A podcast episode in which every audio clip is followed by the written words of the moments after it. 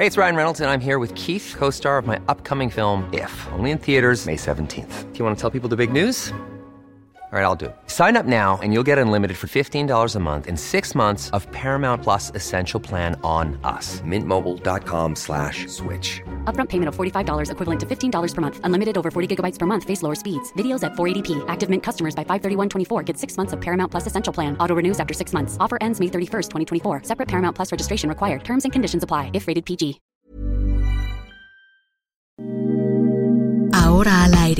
A la una, con Salvador García Soto.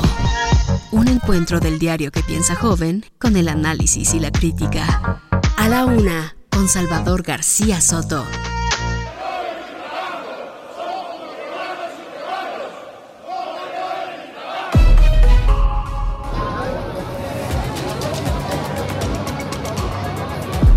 Y el INE, con todo respeto, sin el ánimo de polemizar, está actuando de manera antidemocrática.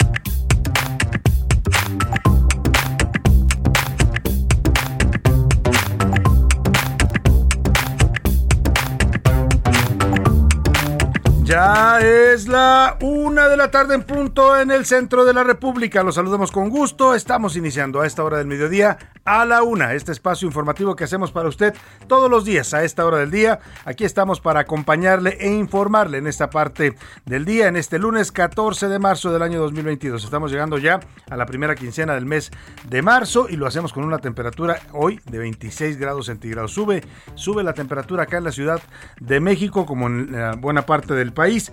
Y bueno, también sube la temperatura política. Tenemos muchos temas y muchos asuntos importantes para comentarle el día de hoy. Antes déjeme desearle que su día vaya marchando bien, que todo vaya saliendo para usted en este lunes inicio de semana, que se vayan cumpliendo los objetivos que se ha propuesto usted para este día y para esta semana. Y si hay algún problema, algún contratiempo, ánimo. Ánimo que aún nos queda la mitad del día para resolver cualquier situación adversa. Saludamos con gusto a todas las frecuencias que se enlazan con esta señal, la señal del Heraldo Radio, desde aquí, desde la Ciudad de México 98.5 de su FM. Estamos transmitiendo en vivo y en directo para usted desde Avenida los Insurgentes Sur 1271 por los rumbos de la Colonia del Valle. Y desde aquí llegamos a toda la República Mexicana. Saludamos con gusto a la gente que nos sintoniza en Monterrey, Nuevo León, en Guadalajara, Jalisco, en Colima, Colima, en Culiacán, Sinaloa, en la comarca lagunera. También saludamos a la gente de Morelia, Michoacán, de Oaxaca, capital, de San Luis Potosí, capital, de Tampico, Tamaulipas, de Tapachula, Chiapas, igual que del Istmo de Tehuantepec, allá en Oaxaca, igual también la gente de Tepic, Nayarit,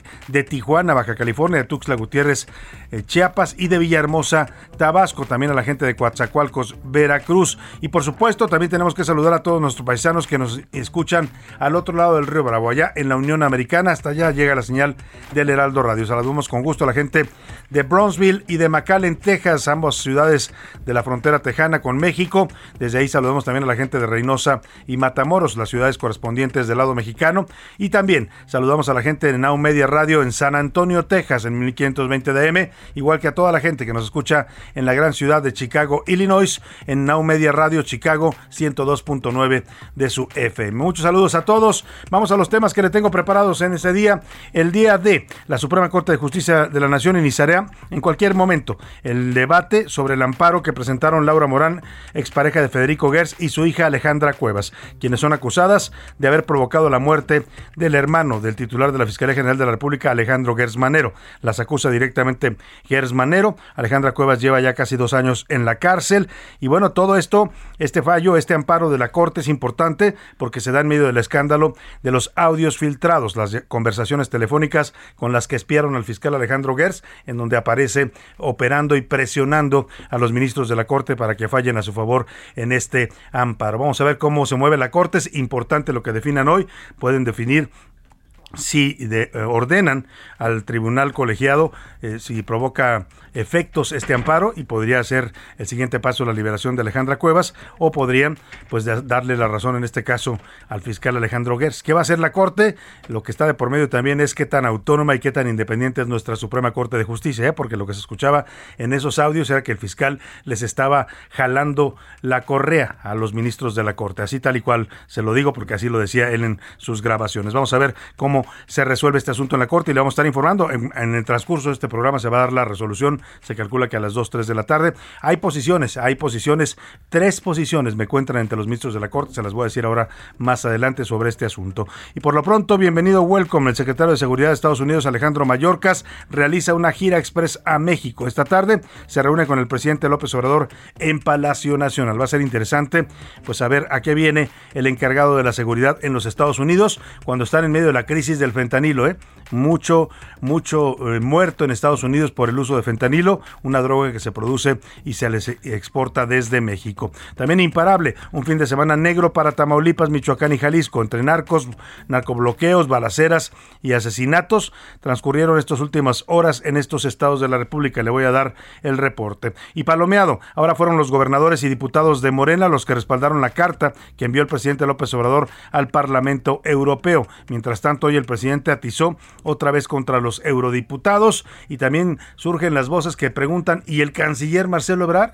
¿Dónde está en todo este asunto? Parece que ni lo consultaron sobre la carta.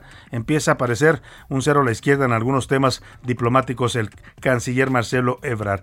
Y en los deportes, uno de dos. Uno de dos. Chivas ganó el Clásico Nacional Femenil, pero en el varonil, nada. 0-0. Un partido pues bastante gris para un clásico nacional, la verdad, el que vimos el sábado en el estadio Akron de allá de Guadalajara. Además, que siempre no. Tom Brady sale del retiro e informa que jugará su campaña número 23 en la NFL. Siempre no se va el señor Brady. Como ve, tenemos muchos temas, muchos asuntos interesantes, importantes para comentar, para opinar, para debatir y para que usted participe en este debate y nos dé sus puntos de vista. Le hago las preguntas de este lunes. Esta es la opinión de hoy. Y este lunes le tengo dos temas, dos temas sobre la mesa para comentar, opinar y debatir. El primer tema, hoy, hoy la Suprema Corte decide el futuro de la expareja de Federico Gers, Laura Morán y su hija Alejandro Cuevas, que se encuentra presa. Ambas son acusadas por el fiscal Alejandro Gers Manero de haber incurrido en negligencia criminal en la muerte de su hermano.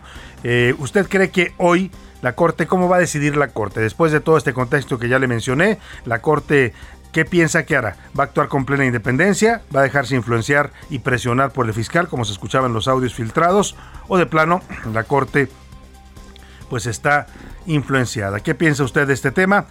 La segunda pregunta. Hoy, hoy el Papa Francisco cumple nueve años de pontificado. Nueve años ya de que llegó este Papa argentino. Es el primer Papa también de origen latino que ocupa la Santa Sede, que preside la Iglesia Católica y además un papa muy interesante con muchos muchas aristas nuevas con ideas progresistas para la iglesia que ha reconocido los abusos de los sacerdotes a menores de edad que los ha castigado que los ha sancionado que ha estado se ha pronunciado a favor por lo menos en neutral en el tema del matrimonio entre personas del mismo sexo, no ataca ya a los homosexuales como se hacía desde la Iglesia Católica, en fin, una serie de cosas que ha cambiado en el papado de Francisco, un estilo totalmente austero, mucho menos eh, suntuoso que los papas que conocíamos hasta ahora.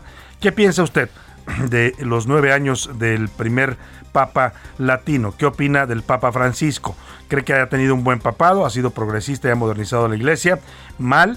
Ha ido en contra de los designios de la Iglesia, o buen papa, pero no tan querido como Juan Pablo II. ¿Qué opina de estos temas? 5518 41 51 99. Mándenos sus mensajes, comentarios y opiniones a través de nuestro número de WhatsApp. Puede hacerlo por texto o por voz, usted decida cómo. Aquí lo que importa, y importa mucho, es que su opinión siempre cuenta y además sale al aire. Vámonos al resumen de noticias, porque esto como el lunes y como la semana ya comenzó. Hasta encontrarlos. Colectivos de búsqueda de personas desaparecidas en Sonora han localizado en las últimas 48 horas al menos 33 cuerpos enterrados en patios, tras patios, bajo cimientos de viviendas, en un basurero y en el monte. Tras las rejas. Elementos de la Marina y la Fiscalía General de la República en Zapopan detuvieron a Aldrin Miguel Jarquín Jarquín, alias Chaparrito, lugarteniente del cártel de Jalisco Nueva Generación en Manzanillo. A proceso. Un juez de control dictó prisión preventiva oficiosa a Nelson Francisco, hermano de Mauricio Toledo, acusado del delito de enriquecimiento ilícito. Lamentable. Dos lobos mexicanos de menos de un año de nacidos, considerados en peligro de extinción, murieron ayer en el zoológico de Chapultepec. Contagiado. El expresidente de Estados Unidos Barack Obama informó este domingo que dio positivo a COVID-19 y que fuera de un picor de garganta se siente bien. Una de la tarde con nueve minutos, vamos a la información. En este momento, justo en este momento, la Suprema Corte de Justicia de la Nación está debatiendo los amparos que presentaron Laura Morán, expareja de Federico Gertz, y su hija Alejandra Cuevas. Ambas son acusadas por el fiscal Alejandro Gertz Manero de haber provocado la muerte de su hermano Federico, eh, pues por negligencia criminal, por no haberlo cuidado en su enfermedad. El proyecto a debate lo hizo el ministro Alberto Pérez Dayán, un proyecto que llega bastante cuestionado y en medio de la polémica por los audios que se filtraron en los que el fiscal Alejandro Gers dice haber tenido tratos y acuerdos con el ministro ponente Pérez Dayán. Dice que no le cumplió lo que le había ofrecido, que estaba dándole la razón a, en este caso a la familia Morán. Bueno, los ministros van a determinar en esta discusión si la orden de aprehensión en contra de Laura Morán y el auto de formal prisión contra Alejandra Cuevas, que está presa desde hace casi dos años, están apegados a derecho o si debe ser liberada y debe anularse este proceso. Alejandro Gers las denunció en 2015 por supuestamente, como le decía, simular darle cuidados a su hermano Federico Gers, una negligencia que le provocó la muerte. Ya están empezando a pronunciarse los ministros, ya ha habido tres votos en contra del proyecto de sentencia del ministro Pérez Dayán, lo ha rechazado el ministro Saldívar, también lo rechazó la ministra Loreta y también el ministro Ortiz Mena ha votado en contra.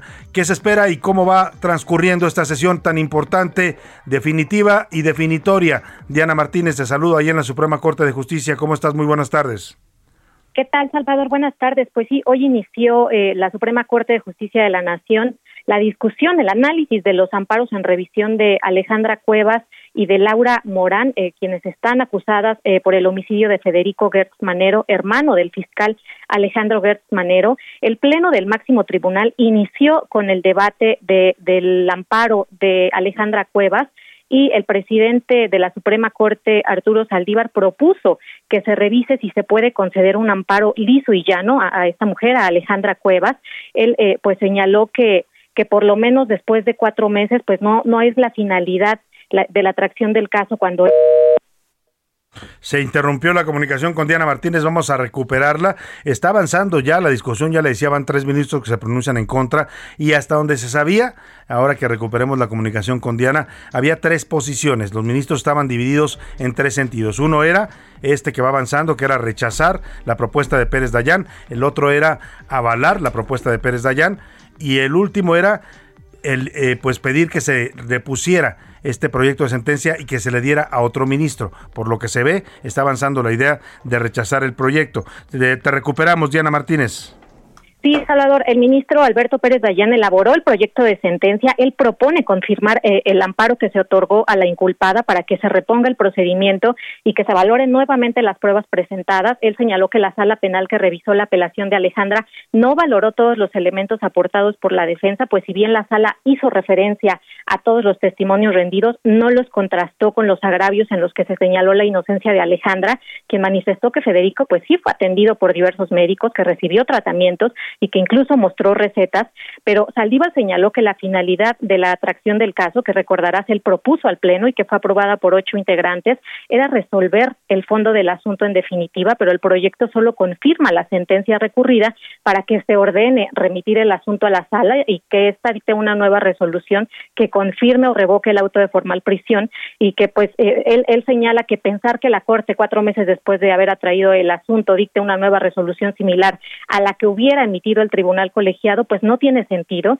Además que, pues esto provocaría que las partes involucradas siguieran en un mar de laberintos procesales. La ministra Loreta Ortiz coincidió con el ministro presidente en que se debe revisar eh, de fondo el asunto. El ministro Alfredo Gutiérrez Ortiz Mena y Javier Lainez Cotisek también. Eh, eh, el ministro Juan Luis González Alcántara Carranca señaló, hizo un pronunciamiento con respecto a un, al estereotipo de género que él percibe. En este caso, señaló que a las mujeres se les ha asignado el rol de cuidadoras, lo que sin duda ha permeado en el ámbito jurídico, Salvador interesante el debate y esto que dice, pues tiene toda la razón, ¿eh? porque el fiscal se queja de que ellas no cuidaron a su hermano y la pregunta es por qué no lo cuidaba entonces él. Claro, estaba en poder de, la que era su pareja, su concubina, que era la señora eh, eh, Laura, Laura eh, Morán y de su hija Alejandra Cuevas, pero bueno, interesante el debate, Diana, y vamos a, ver qué se escucha en los pasillos de la Corte, Diana, en qué sentido puede ser la resolución mayoritaria. Estamos atentos, Salvador. Estamos atentos, Diana, te agradezco mucho el reporte. Pues ahí está lo que está ocurriendo en estos momentos. Yo le decía que hay tres posiciones. Una es esta, que ya nos eh, vamos viendo que puede avanzar, que todavía falta, eh, porque son 11 ministros los que votan. Estamos hablando todavía apenas de tres votos emitidos. Este es el momento en el que el ministro Arturo Saldívar eh, da su voto en contra del proyecto de sentencia que ordena pues darle la razón, en este caso, a la familia Morán. Por estas razones eh, no me es posible votar con la propuesta, primero porque me parece que desvirtúa por completo la razón por la cual este Tribunal Constitucional atrajo el caso. Y simplemente batearíamos el bote y dejaríamos a las partes que siguieran en un mar de laberintos procesales con los grandes riesgos a la seguridad jurídica y a la eh, y a la continuación de violaciones a sus derechos humanos. Y en segundo lugar, porque técnicamente me parece que lo más correcto es analizar los agravios de la revisión adhesiva. Consecuentemente, votaré en contra eh, del proyecto y porque se nos presente una nueva propuesta en la cual se analice el fondo del asunto a la brevedad posible y que podamos determinar con todos los elementos si hay lugar para confirmar, ratificar el acto reclamado o se tiene que otorgar un amparo Luis a la que goza. Ahí está lo que expuso, lo que argumentó el ministro presidente Arturo Saldívar para votar en contra de este proyecto. Hay una propuesta eh, para que se deseche este proyecto de Pérez Dayán y se convoque a, o se le otorgue el caso a un nuevo ministro para que presente otro tipo de proyecto en el que se vaya al fondo del asunto. Lo que explica y lo que argumenta el ministro Saldívar es que el proyecto del ministro Pérez Dayán no resuelve el asunto. Lo que dice es, pues vamos a votar si lo regresamos al tribunal y allá que decidan. Entonces, ¿para qué está la Corte, con todo respeto. La Corte, aquí hay un tema, eh, los dos, las dos posiciones son estas. El señor Gers, que dice que su cuñada y su, eh, la hija de su cuñada eh, fueron responsables por negligencia de la muerte de su hermano, por eso las tiene en la cárcel, y las metió a la cárcel porque tiene el poder de ser fiscal, porque el caso, la denuncia estaba presentada desde 2015 y no le habían dado la razón a Gers. Pero cuando él llega a la fiscalía, pues aprovecha su cargo y la mete a la cárcel a la, a la hija. No pudo meter a la cuñada porque la cuñada tiene 90 años. Si así se le ha ido todo el mundo encima porque tiene a la hija de la cuñada en la cárcel que tiene casi 70 años, 68 años, imagínese usted si hubiera metido a una anciana de 90 años a la cárcel. Y en la otra posición son ellas que dicen pues que esto es un caso de abuso de autoridad, precisamente porque el señor Gers ha utilizado toda la fuerza de su cargo para meterla a la cárcel, aunque el delito o la acusación no lo ameritara y el tema pues es lo que se está debatiendo, si hay razón de Gers de tener en la cárcel a la señora Alejandra Cuevas Morán o si ellas tienen la razón y debe ser liberada. Eso parece que no lo resuelve este proyecto de Pérez Dayán y es lo que vamos a definir, es lo que se va a definir hoy en la votación de los ministros. Ya le estaremos informando porque sigue avanzando en estos momentos la sesión, sigue transcurriendo ahí en el Palacio de Justicia, la sede de la Suprema Corte de Justicia de la Nación. Vamos por lo pronto, en lo que se resuelve este asunto, a otro tema importante. Hoy, cerca del mediodía, el secretario de Seguridad de los Estados Unidos, Alejandro Mayorkas, llegó a Palacio Nacional. Se va a encontrar de manera privada con el presidente López Obrador. ¿Cuál es el tema, la agenda? No la sabemos. Es una visita pues que no estaba al parecer anunciada y que seguramente tiene que ver con temas de narcotráfico y de eh, seguramente, mm, se lo puedo casi firmar, la urgencia que tiene Estados Unidos, la eh, presión para que México haga algo para controlar la exportación o la, de fentanilo, la llegada de fentanilo a territorio de Estados Unidos, fentanilo que se produce en México, que es eh, eh, pues metido ilegalmente a los Estados Unidos y que está matando a cientos de miles de estadounidenses. Cuéntanos, Paco Nieto, de este, este encuentro ahí en Palacio Nacional. Muy buenas tardes. Salvador, ¿qué tal? muy buenas tardes. La reunión entre el presidente Andrés Manuel López Obrador y el secretario de Seguridad Nacional de Estados Unidos, Alejandro Mayorkas, continúa en privado. Como ya lo adelantaste, a mediodía pues, llegó el convoy del estadounidense por la calle de Correo Mayor, es decir, entró el estadounidense por la parte de, atrás de Palacio Nacional, incluso tuvo que lidiar con el tráfico de esta zona comercial del centro histórico de la Ciudad de México. Hay que recordar que es la parte trasera de Palacio Nacional y en estos momentos pues el comercio pues está a todo lo que da. El mandatario en la mañanera eh, esbozó eh, los temas que va a tratar con el estadounidense, no lo dijo a grandes rasgos, solamente explicó que serán eh, cuatro temas, migración, frontera sur, frontera norte, cooperación para el desarrollo, pero también, como ya lo adelantaste, el, este tema de, de la seguridad, en ese sentido, pues se hablará del tema de las aduanas con los Estados Unidos, seguramente se tratará también el tema del narcotráfico, como tiene que ver con el tema del, fentanilo. Y bueno, pues Alejandro Mallorca se reunió también anteriormente, se, reunió también con el secretario de Relaciones Exteriores, Marcelo Ebrard, quien publicó en sus redes sociales que estuvo, que tuvo el agrado de recibir al secretario de Seguridad de Estados Unidos. Y bueno, en estos momentos estamos esperando a que salga este convoy. Seguramente el secretario de Estados Unidos no dará ningún comentario a, la prensa, pero también estamos pendientes de que salga el canciller Marcelo Ebrard a ver si él eh, pues nos da un adelanto de lo que sucedió o lo que está sucediendo en estos momentos en Palacio eh, Nacional en esta reunión entre Mallorcas y el presidente López Obrador pues eh, interesante ver si informan aquí y qué informan en el gobierno de México, Paco, sobre este, los motivos de este encuentro, pues que no, no parecía anunciado. Y vamos hasta también a esperar a ver qué informan desde la Casa Blanca, porque últimamente tenemos estas dos versiones. Una es lo que se dice en México de este tipo de encuentros y otro es lo que se informa ya desde la Casa Blanca. Vamos a estar atentos, Paco Nieto, al encuentro ahí en Palacio Nacional. Te agradezco tu reporte. Buenas tardes pendientes, Salvador. Muy buenas, tardes. Y vamos rápidamente a otro tema. Mm, eh, lo que decía Paco, publicó Marcelo era un tuit de su encuentro con el señor Mallorcas. Eh, no dice mayor cosa, simplemente que le dio gusto reunirse con él y aparecen los dos en un video caminando por los pasillos de la Cancillería. Vamos a ver qué informan de esta reunión, que seguramente pues no es de, ningún tema halagüeño, ¿eh? porque los temas de seguridad entre México y Estados Unidos siempre, siempre son temas duros y se me apura un poco escabrosos. Y vámonos a Tamaulipas. Esta madrugada reportaron balaceras, bloqueos, persecuciones e incendio de vehículos en diferentes puntos de Nuevo Laredo, después de la detención de un integrante del cártel de Noreste. Se trataría de Juan Gerardo Treviño El Huevo, máximo líder de ese grupo delictivo. Vamos con Carlos Juárez hasta Tamaulipas para que nos informe de esta detención y las reacciones que desató en los grupos criminales de ese estado. Buenas tardes, Carlos.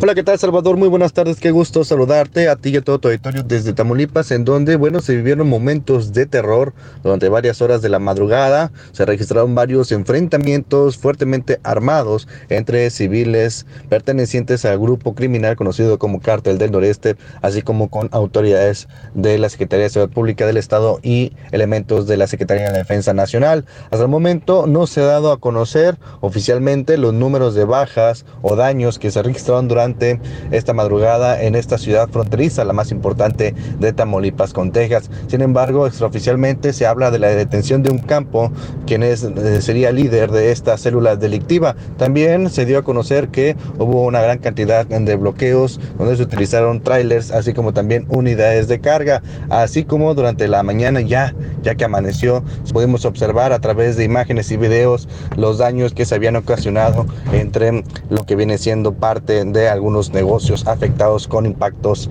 de armas de fuego. Hasta el momento, Salvador, no hay una información oficial de qué fue lo que detonó todas estas balaceras en la ciudad fronteriza, pero también se supo que al menos el consulado de Estados Unidos ahí en Nuevo Ladero, bueno, pidió a la gente tener mucho cuidado por la situación de emergencia que se estaba registrando en esta ciudad. Este es mi reporte, Salvador, desde Tamaulipas. Muy buenas tardes. Muy buenas tardes, Carlos Juárez. Y mire, mientras se daba esta detención de este hombre, Juan Gerardo Treviño El Huevo, allá líder del cártel del noreste en Tamaulipas. También en Colima ocurrió una detención importante. Bueno, lo detuvieron en realidad en Jalisco, aunque eh, se le acusa de ser el principal operador del cártel Jalisco Nueva Generación en Colima, en Manzanillo, Colima. Él operaba en el puerto de Manzanillo, que es donde llegan pues la mayor parte de los precursores químicos para la producción de drogas sintéticas. Se le acusa de ser el principal generador de violencia. Toda esta violencia que le he venido narrando que está ocurriendo en Colima en las últimas semanas se le atribuye a este hombre. Se, se llama Aldrin Miguel Jarquín,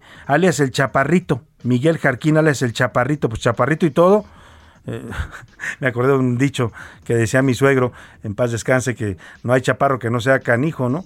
Y este, y este chaparrito sí, dicen que sí. Aquí en la cabina tenemos varios chaparros también. El caso es que este chaparrito es acusado de ser el principal generador de violencia allá en Colima. Le cuento de su detención al regreso de esta pausa. Por lo pronto nos vamos con música. Esta semana es para todos los ochenteros. Aquí vemos algunos ochenteros. Alaska y Dinarama cantando Ni tú ni nadie. Un grupo español formado por esta mexicana Alaska, éxito de 1984. Ya volvemos con ¿Dónde está nuestro error sin solución? Fuiste tú el culpable o lo fui yo. Ni tú ni nadie, nadie puede cambiarme. Mil campanas suenan en mi corazón. Qué difícil es pedir perdón. Ni tú ni nadie, nadie puede cambiarme. Escuchas a la una con Salvador García Soto. En un momento regresamos. Sigue escuchando A la Una con Salvador García Soto. Ahora, la rima de Valdés. O de Valdés, la rima. Y sobre el comunicado que le escribió al Parlamento Europeo, por el momento, Ámpula ha levantado, porque hasta mal redactado y hasta le falta una coma y aquel chiflando en la loma, un documento agresivo violento y muy aprensivo que por sorpresa nos toma. Y allá en la Cancillería ni las manitas metieron, la noticia recibieron sin saber qué pasaría. Ah, caray, pues no es la vía para aventarnos al ruedo contra Europa. Yo no puedo imaginar lo que pasa en la loca calabaza del preciso. Pues qué miedo. Este señor contra el mundo se está peleando ¡Qué pena! A él le encanta la verbena del río revuelto. ¡Qué inmundo! Y de dudas, yo me inundo. Ahora, ¿qué sigue, señores? Con todos los estertores de una cosa que echó a andar. Si serán de armas tomar los de asuntos exteriores.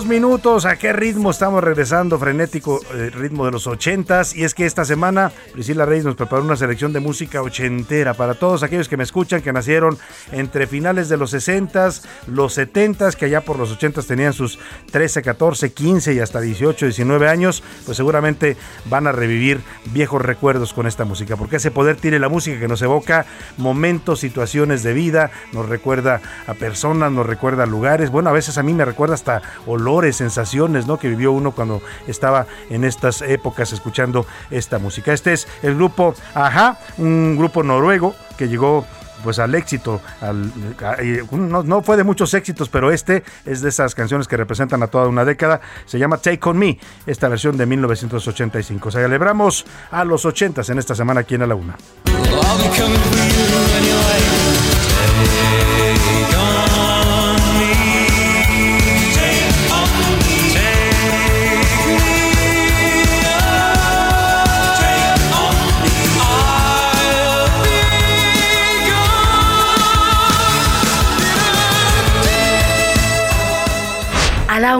Con Salvador García Soto. Y ahora sí, vamos a hablar de esta detención ocurrida este fin de semana, importante porque le habíamos reportado aquí en las últimas semanas que Colima tenía por lo menos 15 días, un poco más, casi tres semanas ya, de vivir una violencia desbordada, balaceras a plena luz del día, eh, una cantidad de muertos impresionante en las calles de la ciudad de Colima y de Villa Álvarez que están conurbadas. Eh, había, por supuesto, una sensación de pánico entre la población, un toque de queda virtual, las universidades suspendieron clases, las escuelas también, una situación totalmente fuera de control. Mandaron a la Marina, mandaron al ejército a operar en la zona, la violencia no disminuía y ayer se anuncia en este contexto la detención del señor Miguel Jarquín, alias El Chaparrito. Se dice que es presunto operador del cártel Jalisco Nueva Generación en Colima y que operaba la plaza de Manzanillo, una plaza no menor porque ya le decía, Manzanillo es el, un puerto más importante del país, de los puertos de gran calado, a donde llegan la mayor parte de los precursores químicos la mayoría de ellos procedentes de China, que se utilizan para producir drogas sintéticas, desde las metanfetaminas hasta el fentanilo. Y bueno, pues este hombre se le acusa de ser el principal generador de violencia en Colima, de haber realizado los narcobloqueos y balaceras que estuvieron asolados a los colimenses durante las últimas tres semanas. Vamos con Marta de la Torre, corresponsal allá en Colima, que nos da los detalles de esta detención anunciada ayer por el gobierno federal. Marta, muy buenas tardes, te saludo. Así es, Salvador, ¿qué tal? Buenas tardes. Pues el día de ayer, durante la noche del domingo y madrugada del lunes, se registraron bloqueos en la autopista Colima-Guadalajara, específicamente los municipios de Colima, Cuauhtémoc e Ixtlahuacán, por lo que se tuvo que cerrar de manera parcial esta vía. En total se reportaron seis incendios de cinco trailers y un camión cañero que fueron provocados, además de que también se registraron balaceras previo a estos incendios. Uno de ellos ocurrió en la lateral Ejército Mexicano muy cerca de la Fiscalía General del Estado en la zona urbana de Colima. En el municipio de Cuauhtémoc también se registraron cuatro tractocamiones incendiados, uno de ellos una pipa, esto en el ingreso de la comunidad El Trapiche y otro más a la altura de la gasolinera El Cóbano sobre la autopista, además de otro más en el municipio de Ixtlahuacán, esto en el centro de la entidad.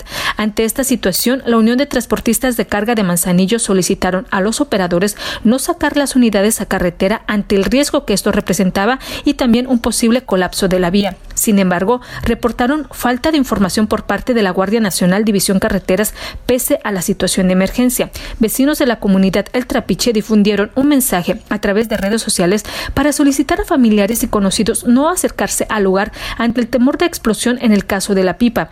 También elementos de bomberos y protección civil acudieron a los lugares de los bloqueos a sofocar el fuego, mientras que las corporaciones federales, estatales y municipales resguardaron la zona. Sin embargo, ninguna autoridad emitió ni anoche ni lo ha hecho hasta el momento ninguna información concreta sobre todos estos hechos, ni tampoco algún mensaje para calmar a la población. Hasta aquí el reporte desde Colima. Gracias, buenas tardes. Muy buenas tardes, Marta, Marta de la Torre, nuestra corresponsal allá en Colima. Pues vamos a ver, vamos a ver si es cierto que con la detención de este sujeto se, se acaba la violencia, porque dicen que era el principal generador de violencia en Colima. Lo mismo dijeron cuando detuvieron a Antonio Yepes el Marro allá en Guanajuato. ¿eh? Lo mismo dijo el gobierno federal. Ya con la detención del Marro va a bajar la violencia. Este fin de semana Guanajuato tuvo una oleada terrible de homicidios. Más adelantito le voy a dar el reporte para no hacer de esto un noticiero solamente de nota roja, pero también Guanajuato vivió una jornada impactante con una con decenas de muertos solo, solamente en este fin de semana. Ahora le cuento más adelante.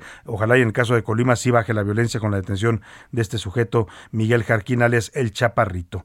Y vamos a, ahora a Quintana Roo, porque hace unos minutos en la playa de Mamitas, una de las playas más populares allá en la zona de eh, Cancún y de la Riviera Maya, hubo una explosión en un restaurante. Al parecer se debió a una acumulación de gas. Se está hablando ya de dos personas muertas. Vamos contigo, Alejandro Castro, hasta las playas de Quintana Roo para que nos cuentes de esta explosión y qué fue lo que pasó. Muy buenas tardes.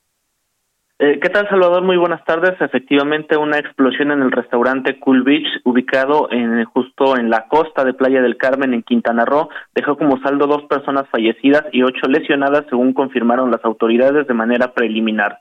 De manera extraoficial, comentarte que se habla de un total de 19 lesionados y aún una persona atrapada en los escombros, según información proporcionada por el personal de rescate. La explosión aparentemente se originó tras una fuga de gas en la cocina del restaurante.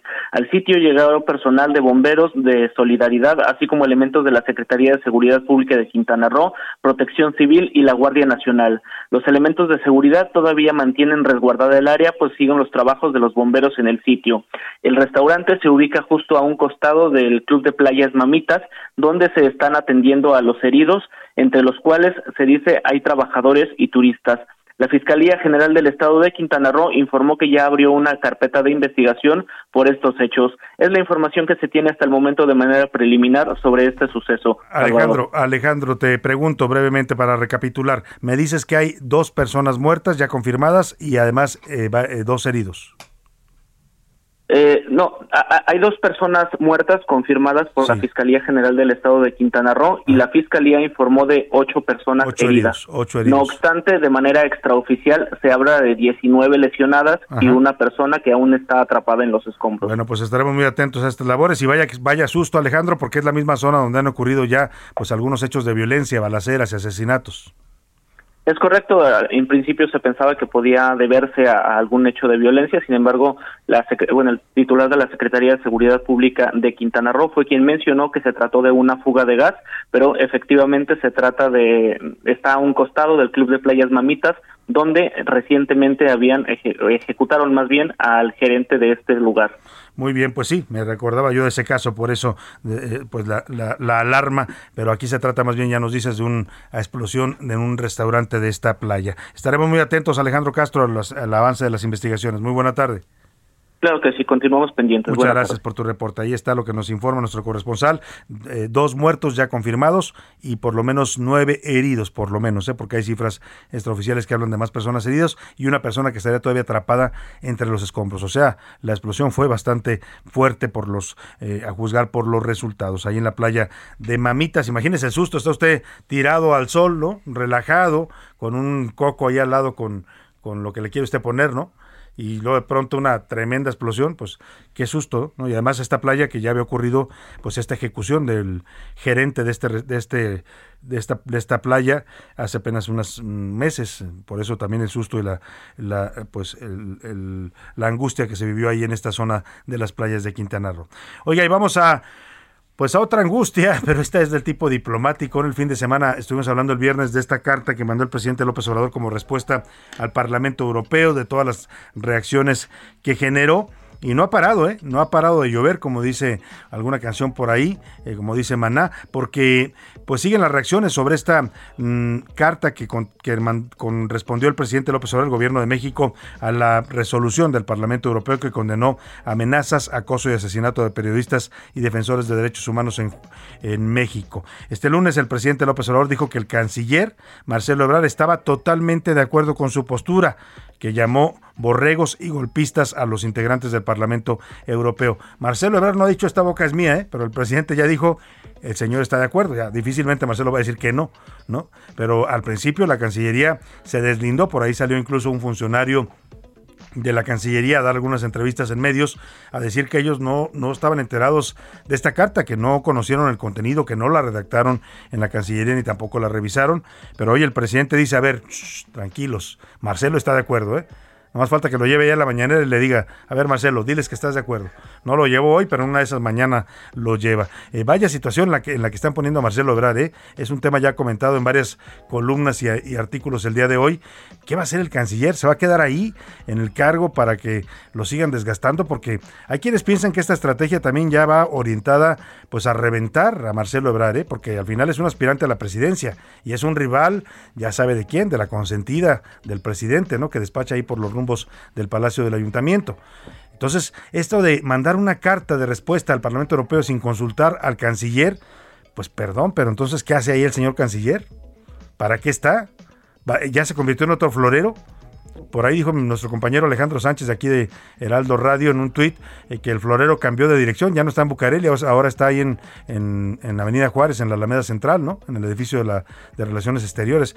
Eh, lamentable esto que pasa con Marcelo Ebrar y lamentable también pues que un, un, personaje de la trayectoria y el nombre de Marcelo Ebrar en la política pues acepte un trato de ese tipo, ¿eh? O sea, ¿para qué está usted ahí? No es como si yo aquí de pronto viniera mi jefe, que le mando un saludo a Franco Carreño, y me dijera, hasta un lado, yo voy a conducir ahora, pues sabes que en ese momento le entrego mi renuncia, ¿no? Pues así le están haciendo a Marcelo Obrar. El presidente será muy su jefe, pero también lo tiene ahí contratado por algo, ¿no? O para hacer una función. Y esta carta la debió conocer antes el canciller Marcelo Obrar. En fin, que el presidente dice que Marcelito está de acuerdo y que Marcelito no va a protestar. Escuche usted. Él está totalmente de acuerdo con la postura que asumimos. Sabe bien que no es un asunto de preocupación por los derechos humanos, ni es un asunto diplomático, es un asunto por entero político. Entonces, para los que decían del por qué no contestaba a la Secretaría de Relaciones Exteriores y por qué contestó a la presidencia, porque es un asunto político. Aún siendo un asunto diplomático, es facultad del presidente atender la política exterior. Y si somos estrictos, politiquero. Pues para el presidente es un tema de política y no de relaciones internacionales. Fíjense, estamos hablando del Parlamento Europeo es el órgano legislativo, por decirlo de alguna forma, o de debate y de decisión de la Unión Europea, con la cual México tiene un tratado de libre comercio, el segundo más importante después del que tenemos con Estados Unidos. Ese tratado no se ha ratificado, estábamos próximos o estamos próximos a firmarlo para una renovación del acuerdo comercial. Hay quienes dicen que este exabrupto del presidente, ¿no? Esta carta que muchos dicen con lenguaje de barrio, de cantina, por ahí le hicieron infinidad de memes al presidente, donde lo ponen hasta como residente, este rapero que salió a echarse un, pleito eh, eh, con J Balvin, con el otro eh, reggaetonero perdón, colombiano, pues el presidente dice que es político, para él es político, pues sí, el presidente es político, el presidente no es diplomático, ya, ya, ya nos quedó bastante claro que de diplomático no tiene nada, ¿no? Presidente va a rajatabla con lenguaje pues de, de, barrio, de cantina, de como lo quiere llamar con esta carta y, olvida totalmente las formas diplomáticas. Pero sí se trata de un tema internacional que impacta a México. En tanto, diputados de Moneda también salieron a respaldar al presidente López Obrador en esta respuesta al Parlamento Europeo. Dijeron que el presidente actuó dignamente, manifestaron su total apoyo en el pronunciamiento en un pronunciamiento conjunto. Cuéntanos, Elia Castillo, de este respaldo que le dan los diputados morenistas al presidente López Obrador. Muy buenas tardes, Salvador. Te saludo con gusto a ti al auditorio. Así es, los integrantes de la fracción parlamentaria de Morena en la Cámara de Diputados respaldaron totalmente la respuesta del presidente Andrés Manuel López Obrador al llamado del Parlamento Europeo sobre la protección a periodistas en el país. Esta respuesta del titular del Ejecutivo, en donde los llamó borregos e injerencistas, a través de un pronunciamiento conjunto, los legisladores de la bancada mayoritaria manifestaron su total respaldo a las acciones emprendidas por el titular del Ejecutivo, asegurando que por encima de cualquier postura política el mandatario actuó dignamente al exigir respeto a México. Este es el reporte que te tengo, Salvador. Bueno, pues ahí está, gracias Elia Castillo por este reporte. Eh, y mire, los, los morenistas que, decían ser diferentes y que representaban la, cuarta transformación y todo este, todo este mm, rollo político que manejan, pues están saliendo muy, muy parecidos, cada vez más igualitos a los priistas. ¿eh? eh sus reacciones ahora con este tema son, haga de cuenta que es el PRI. Están todos cerrando filas a favor del presidente. Ya lo hicieron los diputados y también, también los 18 gobernadores de Morena este fin de semana. Los 18 gobernadores de Morena, más los aliados, gobernadores que son aliados de Morena, salieron a respaldar al presidente López Obrador y rechazaron la resolución de los eurodiputados. Publicaron una carta eh, en abierta, primero eh, por la jefa de gobierno Claudia Sheinbaum, eh, y dijeron que México vive la época de mayor libertad de expresión en su historia. También consideraron la resolución como intervencionista, desinformada y que lesiona la dignidad nacional. Dicen los 18 gobernadores morenistas y sus aliados que la verdadera razón del pronunciamiento es buscar encubrir el interés de la Unión Europea, supongo, por desvirtuar la reforma energética. Pues así están cerrando filas como en el PRI les decían las fuerzas vivas, ahora pues ahora son las fuerzas morenistas, salen en respaldo del presidente López Obrador. ¿Quiénes firmaron esta carta? Pues todos los gobernadores de Morena actualmente, Baja California, Baja California que es Marina del Pilar, Baja California Sur Víctor Manuel Castro, Campeche Laida Sansores, Rutilio Escandón de Chiapas, la jefa de gobierno de la Ciudad de México Claudia Sheinbaum, que es la que siempre hace punta en estos desplegados, hace punta y hace puntos, ¿no? Porque Claudia Sheinbaum pues quiere hacer puntos para su candidatura presidencial y cada rato está saliendo a darle espaldarazos y apoyos al presidente. Indira Vizcaíno también de Colima, Evelyn Salgado de Guerrero, Michoacán, Alfredo Ramírez Bedoya, de, de, Evelyn Salgado de Guerrero, de Michoacán, Alfredo Ramírez Bedoya, y bueno, también se sumó Cuauhtémoc Blanco, que es de, él es del PES, pero bueno, aliado de Morena, el de Nayarit, Miguel Ángel Navarro, el de Puebla, Miguel Barbosa, San Luis Potosí, Ricardo Gallardo, que es del Verde, Sinaloa, Rubén Rocha, Alfonso Durazo de Sonora y de Tabasco, Carlos Manuel Merino, además también Cuitlagua García de Veracruz y David Monreal de Zacatecas. Vámonos a otro tema rápidamente. Vamos a la guerra en Ucrania. En A la Una, con Salvador García Soto. Esta es una actualización de la invasión a Ucrania. Y ya terminó la cuarta ronda de negociaciones entre Rusia y Ucrania. El gobierno de Kiev está exigiendo un alto al fuego, pero dice que las conversaciones son difíciles. Mientras tanto, Moscú amaga con tomar el control total de las principales ciudades de Ucrania. Sobre la ofensiva, al menos dos personas han muerto y seis resultaron heridas después de un bombardeo ruso contra una fábrica de aviones en Kiev. El fin de semana hubo un bombardeo contra el campo de instrucción en Yaborbov y en el Centro Internacional de Mantenimiento de la Paz y Seguridad, donde entrenan a personal militar ucraniano y hacen ejercicios con la OTAN. El gobernador de Leópolis informó que al menos 35 personas murieron y 134 resultaron heridas. Por su parte, el Ministerio de Defensa ruso confirmó el ataque en el que apuntó eliminaron a 180 mercenarios extranjeros y a un gran envío de armas del exterior. Al respecto, Estados Unidos advirtió que va a responder si los ataques de Rusia van más allá del territorio ucraniano y alcanzan a un integrante de la OTAN. Es decir, Estados Unidos dice, en cuanto te salgas un centímetro a territorio de la OTAN, ahí sí, ahí sí brincamos, ¿no? Los ucranianos, pues como quiera que se los ajusticien, parece ser la lógica ahora de Estados Unidos, que bueno, les han mandado apoyo y han hecho sanciones, pero han decidido no entrar a este conflicto solo, solo si se ataca algún objetivo de la OTAN. Hasta el momento, los ucranianos que han, mm, han huido de su país, escuche usted, ya suman 2.8 millones. Es uno de de las guerras ya que está dejando más refugiados. ¿eh? 2.8 millones de ucranianos han huido, de acuerdo con las cifras que da la ONU, la agencia de la ONU para los refugiados.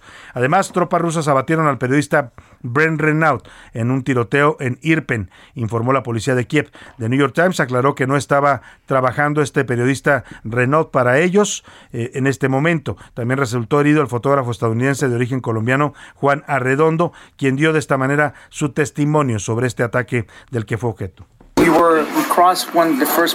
Cruzamos el puente de Irpin. Íbamos a grabar la salida de otros refugiados y llegamos a un coche. Alguien se ofreció a llevarnos al otro puente y cruzamos un puesto de control y empezaron a dispararnos. Entonces el conductor se dio la vuelta y siguieron disparándonos. Somos dos. Mi amigo es Brent Renaud y le dispararon y fue dejado atrás. He visto que le dispararon en el cuello y nos separamos. Y a mí me trajeron aquí. Pues así narró este corresponsal de guerra el ataque del que fue objeto este periodista colombiano. Oiga, y vamos al parte de guerra. Se cumplen ya 19 días para nosotros de esta guerra en Ucrania, eh, allá, eh, que ya está a punto casi de, de, de, pues ya es de noche, van, van, a amanecer ya al día siguiente, va, para ellos es el día 20. Erika Alcántara nos hace el parte de guerra. Parte de Guerra, capítulo 19. La cuarta ronda de negociaciones entre Rusia y Ucrania entró en un receso técnico y se reanudará mañana martes. Además, la agencia de noticias AP ha confirmado este lunes la muerte de una mujer embarazada y su bebé, cuya imagen le dio la vuelta al mundo tras ser rescatada de entre los escombros que dejó el bombardeo de Rusia contra un hospital materno-infantil la semana pasada en la ciudad de Mariupol. Los rusos no presentaron pruebas sobre este ataque y Ucrania ha negado haber lanzado un misil. Por su parte, Rusia acusa a Ucrania de haber lanzado un misil contra la ciudad de Donetsk, controlada por los separatistas prorrusos, y haber dejado al menos 20 muertos y 28 heridos. Mientras tanto, Rusia volvió a impactar contra un objetivo civil. Un edificio de nueve pisos al norte de Kiev fue alcanzado por los bombardeos, dejando al menos un muerto y 12 heridos. De acuerdo con la Organización Mundial de la Salud, desde que inició la guerra se han registrado 31 ataques contra centros sanitarios, la muerte de 12 personas y al menos 34 heridos. Parte de Guerra, capítulo 19. Para la una con Salvador García Soto, Erika Alcántara, Heraldo Radio.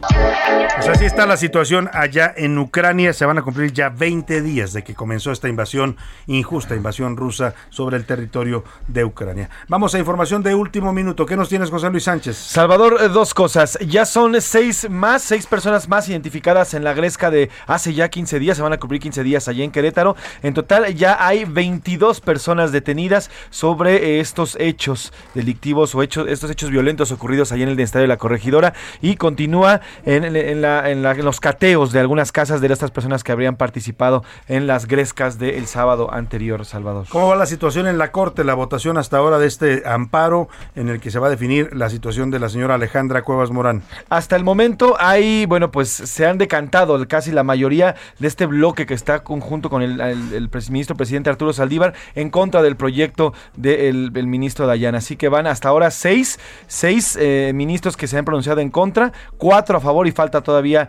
que se definan, eh, uno más que se defina. Así que ya tenemos con tanto al respecto. Todavía no es la votación, apenas están definiendo están, sus posturas. Están fijando sus posturas, todavía no votan, pero vas a, vamos después de esta pausa a regresar con Diana Martínez para que nos explique qué es lo que sigue ocurriendo ahí en esta sesión de la Corte. Vámonos por lo pronto a la pausa. Se fue rápido esta primera hora, lo dejo con Men at War, este grupo con Down Under, australianos, éxito de 1981. Es la década de los 80 esta semana en A la Una.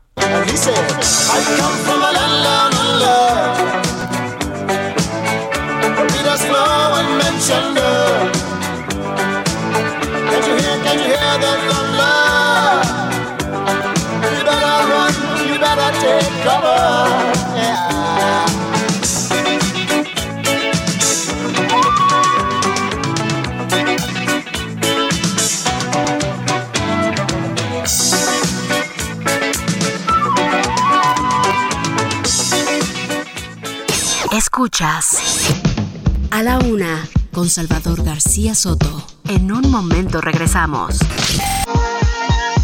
Ya estamos de vuelta con A la una con Salvador García Soto.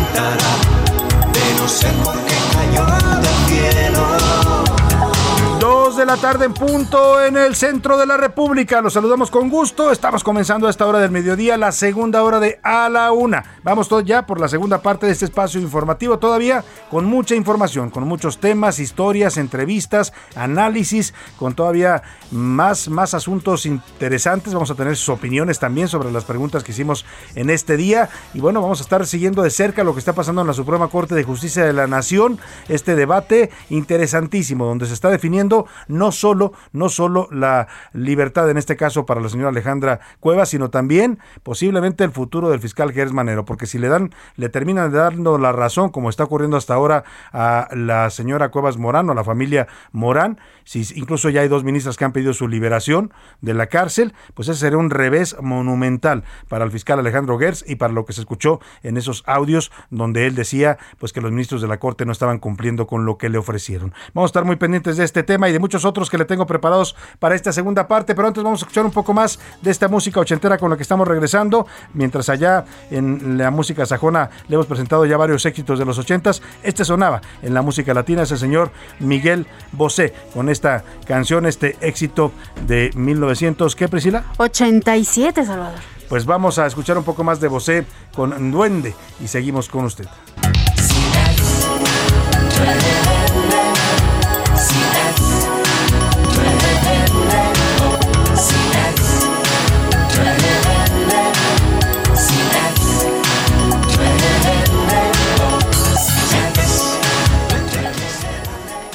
Bueno, pues vamos, vamos a seguir con la información. Le decía que está calentándose cada vez más el tema de este debate ahí en la Corte. Están votando ya los ministros y la posición que está avanzando es en contra del proyecto de resolución del ministro Pérez Dayán, pero también, por ende, en contra del fiscal Gers Manero. Hay incluso ya dos ministras que han pedido la liberación de la señora Alejandra Cuevas Morán y que la mayoría de ministros está pugnando porque entren al fondo del asunto. Es decir, que se decida hoy mismo si la señora debe seguir en la cárcel o, debe salir. Vamos a contigo, Diana Martínez a la Suprema Corte de Justicia. Cuéntanos cómo va el tema. Muy buena tarde.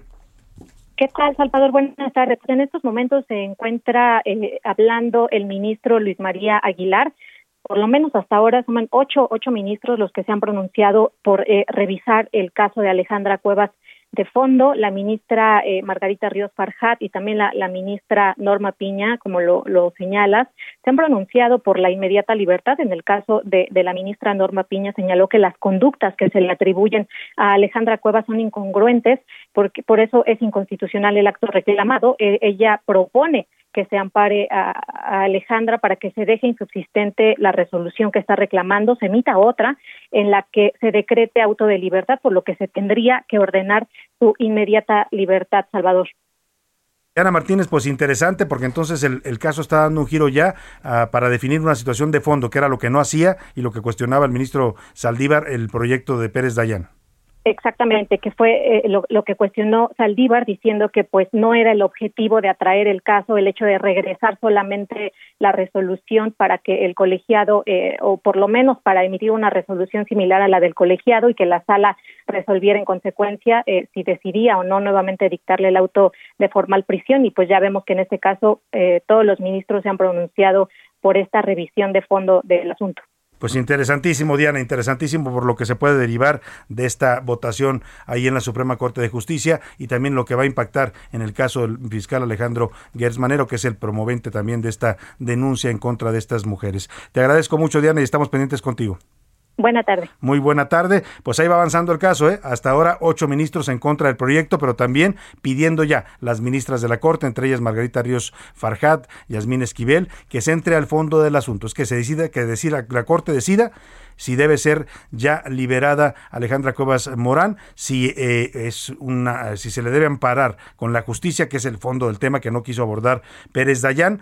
Y bueno, pues eh, parece que hasta ahora todo va en contra del fiscal Alejandro Gertz, ¿no? Y sería, eh, si de confirmaste esa tendencia, ya ocho votos a favor, solamente quedan tres ministros por pronunciarse, no han votado todavía, pero ya están emitiendo posiciones. Si se confirma esta tendencia expresada las posiciones de que ocho ministros voten en contra del proyecto, y pidan ir al fondo, estaremos viendo un duro revés para el fiscal Alejandro Gersmanero, un revés que si me apura podría incluso pues eh, simbrarlo en su cargo, ¿eh? porque el fiscal se quiera ver o no, se quiera reconocer o no, ha quedado tocado con estos audios. Si quiere usted espionaje ilegal, sí, porque son ilegales las conversaciones telefónicas grabadas y que se filtraron a la prensa, pero lo que se exhibió ahí es un fiscal que no está respetando la Constitución, que no está respetando eh, la ética del Poder Judicial, que presionó a ministros y que casi casi dijo que los ministros eran sus empleados. Bueno, pues hoy la reacción de los ministros está mandando un mensaje bastante claro al, señor fiscal y a toda la República, diciéndoles, a ver, aquí hay un poder autónomo, ¿eh? que se llama Suprema Corte de Justicia, y aquí ni un fiscal, por muy poderoso que sea y también autónomo, como es Gersmanero, ni nadie más va a venir a imponernos eh, votaciones. Así es que, pues interesante lo que puede pasar. Ya en unos eh, eh, minutos más quizás se defina ya esta situación una vez que procedan a la votación en el Pleno de la Suprema Corte, pero hasta ahora todo indica que va a ser un fallo en contra del denunciante, en este caso que es el fiscal general de la República, Alejandro Guess. Lo que se estaría también castigando es que no puede, no puede un fiscal, por poderoso que sea, utilizar los instrumentos de la justicia para una venganza personal, para un pleito familiar en el que el señor Guess Manero pues tenía un interés claro y aprovechó su cargo para llevar hasta prisión a estas mujeres y para que este caso eh, procediera y se le procesara penalmente. Es un tema interesantísimo lo que está pasando ahí en este tema, en este momento en la Corte. Ya le estaré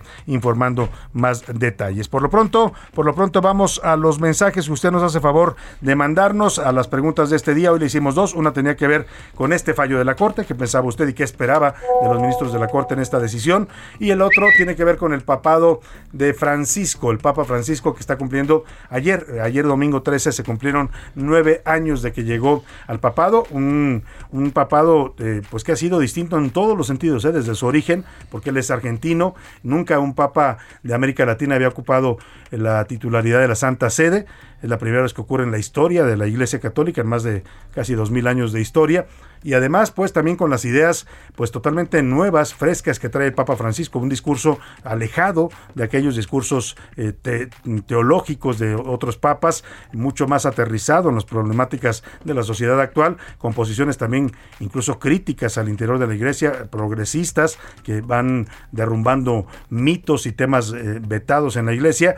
¿Qué piensa usted del Papa Francisco? Le preguntamos en estos nueve años de su papado. ¿Qué dice el público? Priscila Reyes y José Luis Sánchez, los saludo, ¿cómo están? Muy bien, Salvador, muchas gracias. Buen inicio de semana, querido Jay, queridos radioescuchas, un abrazo. Salvador García Soto, Priscila Reyes, ¿cómo estás, mi Pris? Bonito Muy lunes, bien. buen inicio de semana caluroso aquí en la Ciudad de México. Abrazo a todas y a Pero todos. tú que nos feliz, ¿no? Como Yo pez en el encantado, agua, feliz, con el calor. amo, Está porque además las jacarandas están moradas, no sé por qué razón, pero Porque ya, es marzo, pues ya es porque es el primavera, mes de la todavía no es mujer. primavera, no es Mes de la la primavera mujer, is marzo. in the air, como dicen por ahí, ¿no? Morado. No, todavía no es primavera, bueno, le faltan siete Ay, días. ay, siete días para el aeropuerto y para la... Hay que ser exactos, Qué Salvador. por preciso, favor. José Luis. Siete días. No se adelanten, por favor, señores. Señora Pues yo no sé tú, pero yo ya me siento como ¡Ah, eso! Es que, es que no me escucharon porque está. ¡Ay, Salvador fuerte! Bueno, apenas caíste, En el ánimo, en el ánimo dije, no sean mal pensados. Apenas caíste, Pris. Bueno, lo que no me escucharon es que yo estaba dando la, la explicación de por qué se adelantan las jacarandas, pues porque es morado y es el mes de la mujer y es el color del Ah, movimiento. mira, el 8M. ¿Eh? Muy bien. Nomás por pues, eso. ¿qué dice el público de ¿Qué nuestros temas de hoy? Buenas tardes, Pri, Salvador y José Luis, los mejores. Hoy la Suprema Eso, Corte eh, mostrará de qué está hecha y de paso nos va a enseñar de qué lado masca la iguana, lo dice Alberto Ándale. desde Colima. Interesante, ¿eh? Y parece que ya se está definiendo de qué lado masca. ¿De qué lado mascará la iguana? El Papa, bueno, es solo un instrumento del negocio con nombre de religión. El Así Papa, lo ¿no? dice, sí, el Papa. Pues a mí sí me gusta el Aeropuerto Internacional Felipe Ángeles también dicen, bueno yo lo visitaré para viajar a Monterrey y a otros bien. destinos. ¿Dónde están todos esos personajes del micrófono que jugaban que no era posible el aeropuerto? No sé quién, ¿Quién sabe quién, aquí quién? nunca dijimos que no fuera posible. Lo que se ha cuestionado es que qué tan bien van a funcionar los dos al mismo tiempo, qué tan seguro es. No, y el traslado, Salvador, El sobre traslado, todo. está. ¿no? vías. El traslado. Aquí entrevistamos varias veces a los militares que lo estaban haciendo. Ayer hicieron una- un show, pues básicamente un show. Un Llevaron a gente, un recorrido ciclista, ¿no? Llevaron gente en camiones de, la. Ciudad de México, de RTP, eh, para que la gente conociera el aeropuerto. La gente salió fascinada porque el aeropuerto, aquí Pues lo está dijimos, nuevo, ¿no? Está nuevo y está bien hecho. A ver, el ejército mexicano no construye cochinadas, ¿eh? No. El ejército mexicano nunca había construido un aeropuerto, había construido bases bases mil- aéreas, había construido instalaciones de otro tipo, pero pues es el primero que hacen y le salió, por lo que dicen, yo no he ido, pero le salió bastante bien. ¿Cómo va a funcionar y qué tantos vuelos va a tener? Pues eso ya lo veremos sobre la marcha, pero nadie estaba, por lo menos yo nunca estuve en contra del aeropuerto. Por acá dicen Pepe, Priscila y Salvador. Aquí Felipe León López. El tema de Gertz Manero es una crisis de, que debió hace tiempo de superarse porque los abusos del poder del fiscal son más que evidentes. Entre más tiempo se sostiene y más AMLO lo defiende, más dudas abre a su paso. ¿Qué le deberá AMLO a Gertz? Buena ¿Por qué lo nombró si pasó los gobiernos del PAN donde desmanteló los aparatos de inteligencia El policial? otro día me dijo alguien, eh, me preguntaban eso y me, me mandaron un dato eh, que dicen que el título de abogado de José Ramón López Beltrán, el de la Casa Gris, que vive en Houston, el título de abogado con el que se defendió además cuando las acusaciones dijo yo trabajo como asesor legal aquí en un despacho en, en- en Houston, Texas, dicen que se lo dio a la Universidad de las Américas de la Ciudad de México, de, de la cual es propietario y fue rector el señor Alejandro Gersman. Mm, pues será que el ti- no, quién ¿Será? sabe, no, nada más ¿Será estamos diciendo no lo será? que dice. Oye, y del aeropuerto no. Lo que llegamos a cuestionar aquí y preguntar es cómo vamos, cómo se va a llegar a ese aeropuerto. Ayer los camiones que llevaron expresamente para que llevaran a la gente a conocer el aeropuerto hicieron dos horas con diez minutos. Nada más. En domingo que no hay tanto tráfico. Dos horas con diez minutos para llegar de aquí, de la Ciudad de México. No me acuerdo dónde salieron, aquí hubo un punto de salida, pero de, de donde salieron aquí de la ciudad hasta llegar al aeropuerto, dos horas con diez minutos en domingo. Ahora imagínate. Eso es lo que se cuestionaba, ¿eh? Más Porque el no tiempo que tienes que llegar antes, aunque platicábamos eh, hace unos programas que nos habían dicho que supuestamente el aeropuerto había dicho que había eficientado sus tiempos para no pedirte que llegues dos horas antes, sino una. Y nosotros decíamos aquí al aire, eh, porque estábamos en cabina, José Luis y yo, y decíamos, ¿y será que lo van a lograr? Porque el aeropuerto de aquí lleva años tratando de hacer las cosas más eficientes No, y y, a es veces esperas maletas rebasado. tres Mira. horas para pasar, bueno, pasas Porque no están dos. listas las vías de comunicación del aeropuerto aeropuerto ya está listo y lo van a inaugurar el 21 el, El 21, presidente, ¿no? Lo va a tener que hacer medio silencioso porque la veda electoral no le permite hacer mucho, mucho, eh, mucha propaganda. Pero el tema es cómo va a llegar la gente, porque las vías de comunicación no están terminadas. Eso es lo que se ha provocado también mucho, mucho debate. Y también qué tantos vuelos van a salir. Él dice que va a volar a Monterrey. Sí, sí creo que va a haber un Sí. vuelo a Monterrey de alguna de las aerolíneas. Pero en lo que tarda usted en llegar al aeropuerto, y luego en salir y luego en volar. pues Ya casi, llegó a Monterrey Le caminando. va a tocar No, mejor, no es no. cierto. en autobús, pues, ¿no? Llegas más rápido. Pues sí, de hecho, hoy, de hoy, justamente en 8, vamos a estar viendo esta inauguración. Es justamente el próximo lunes 21 de marzo, cuando se va a estar inaugurando este, este aeropuerto. Nada más van a, bueno, hasta ahorita, Aeroméxico, Viva Aerobús, eh, esta empresa venezolana que es el único vuelo internacional que va a ser, eh, sería Santa Lucía, Caracas, que es la, la Pero creo que la va a ser un solo vuelo, Y dice, un ¿no? solo vuelo, sí, Ah, un o sea, solo van a vuelo. venir a volar ya. Exacto. Y, y- y los demás, el resto son vuelos de mercancías. Hasta ahora es lo que hay. Hasta ahora es lo que hay, lo que se está A mí manejando. me, co- me emociona conocer los baños de los luchadores. Sí, yo que decir, también. quiero irlo a conocer. Yo quiero ver al Santo y a Blue Demon, Sí, a los sí, sí, luchadores sí. ahí. Pues bueno, Miguel Ángel Covarrubias dice saludos Salvador desde Michoacán, a ti y a todo el equipo. Saludos. México estará desahuciado o agonizando hablando políticamente, porque el jefe del Ejecutivo y otros gobernantes echan culpa a administraciones pasadas. Ellos prometieron un cambio, pero parece que no es para bien. Un buen médico, si recibe a un enfermo grave, acepta el reto y no echa culpas a otros que hayan tratado al enfermo. Bueno, eso es lo que pregunta y dice por acá eh, Miguel Ángel Covarrubias. Em, buenas tardes, nos mandan saludos y fotos de las gasolinas. Sí, están muy caras, la verdad, pero Oye, gracias aquí por el, las el fotografías. procurador Sheffield, que lo entrevistamos el, el viernes, ¿no? Yo ya no me pude quedar, tuve una emergencia. Que estaba muy emocionado, platicaban porque no, no quería contestar solo él él. decía que, que, que, que nosotros los medios tenemos la culpa porque le hacemos publicidad a las gasolineras caras. Perdón, procurador, pero las gasolineras caras ahí están. Si ustedes les permiten vender la gasolina a 30 pesos, tampoco pueden evitarlo, ¿verdad? Porque el precio es libre, no hay un control de precios del gobierno. Eh, sí, ti- tiene, tiene razón el procurador en que tú como consumidor puedes elegir. O sea, si ves una muy cara cerca de tu casa, pues da, camina un poquito más. El tema es, decía el procurador, si hay baratas, si hay baratas, nada más que a veces nos quedan a 10 que kilómetros, buscarla, procurador. exacto, pues, exacto. ga- Gasto más en ir a la gasolinera barata que lo que me va, voy a ahorrar en el precio. Y además no se trata de hacer publicidad, publicidad, se trata de que oigan aguas, porque aquí estos Claro. manchados la están vendiendo en procurador 30 traía pesos. cruzados ahí los cables, Sí, ¿no? sí, Con sí, este sí, esa tema. es la idea. Bueno, saludos para eh, Pablo. Muchas gracias, Pablo, por escribirnos. No conozco cuál sea la situación de universidades Patito a nivel nacional. Por lo que se refiere a Chiapas, sobre todo en Tapachula, existen al por mayor, con las consecuencias del daño académico de egresados y paupérrimo salario de sus maestros. Lo están diciendo por acá en este mensaje que nos mandan. Eh, pues universidades patito hay en todos lados. Aquí en la Ciudad de México hay varias también. ¿eh? Ahí ya es un poco la decisión de la gente a, a dónde quiere ir- eh, inscribir a, a estudiar. Eh, si se inscribe en una universidad de estas, pues está evidentemente le va a salir más barato, pero evidentemente está comprando pues poca calidad académica, ¿no? Sí, y, y usted en la SEP, directamente cep.gov.mx, pueden revisar este número de validación que tienen con la. SEP. Eh, todas las escuelas lo pintan validado por la SEP, tal número, tal folio. Y usted directamente puede ir a la SEP, cep.gov.mx y ahí Y ahí validar cheque si la universidad en no. cuestión está o no bien validada por la Secretaría de Educación Pública. Buenas tardes a todos. Desde, dos- desde 1919, el representante de la Iglesia Católica ha sido reprobado por Dios porque ha infringido las leyes de Dios interviniendo en política, comercio y otros temas. Ahí está su opinión. Buenas tardes, nuestro Papa Francisco es buen representante de la fe. Dios lo conserva en salud y sabiduría, lo dicen Ahí por está acá. opinión. Buenas tardes, Salvador. Yo los escucho todos los días y quiero Eso, preguntarle, gracias. ¿no se supone que hay veda en Gustavo Madero? El Sí. día de hoy están repartiendo esto y nos mandan unas boletitas justamente Sí, para votar a favor de del presidente. Sí, es. pues sí, hay veda, pero los de Morena, que fueron los que pusieron la veda en la ley, ahora ya no les gusta y se la están violando por todos lados. Es un, de verdad es un caso impresionante este, ¿eh? porque ellos hicieron la ley, ellos quisieron la consulta, ni siquiera es algo que hayamos pedido los Sí, sí, ciudadanos. Y luego, y luego se ponen a violar la ley y la veda, y hay anuncios del presidente por todos lados. ¿Quién los paga y cuánto cuestan?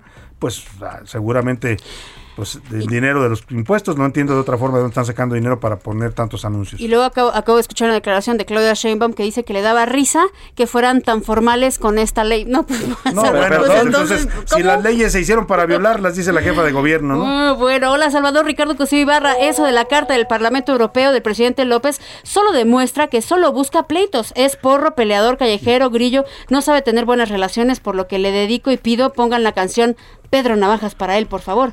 México no merece tener un gobernante así. Muchas bueno, gracias. ahorita a Pedro Navajas, Pedro por- Navajas por, los navajazos que les tiró a los diputados del, del Parlamento Europeo. ¿Qué dice Twitter, José Luis Sánchez? Salvador García Soto, ah, les recuerdo seguirnos en arroba soy Salvador García Soto, también en Instagram, ahí subimos todos los reportajes y todos los videos que vamos eh, compartiendo y también las notas que tenemos aquí especiales en nuestro en nuestros espacios. Sobre el tema de la Suprema de la Suprema Corte de Justicia de la Nación, el 70% dice, fíjate, no le tienen confianza a la Corte, dice que va a resolver en favor del fiscal Gertz Manero, el 35% dice con plena independencia, no le tienen mucha confianza a la Suprema Corte los tuiteros.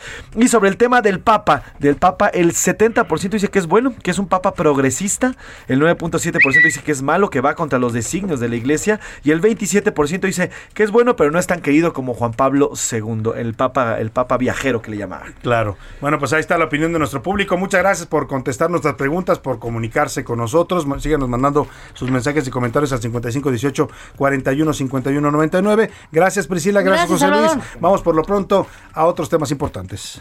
A la una, con Salvador García Soto.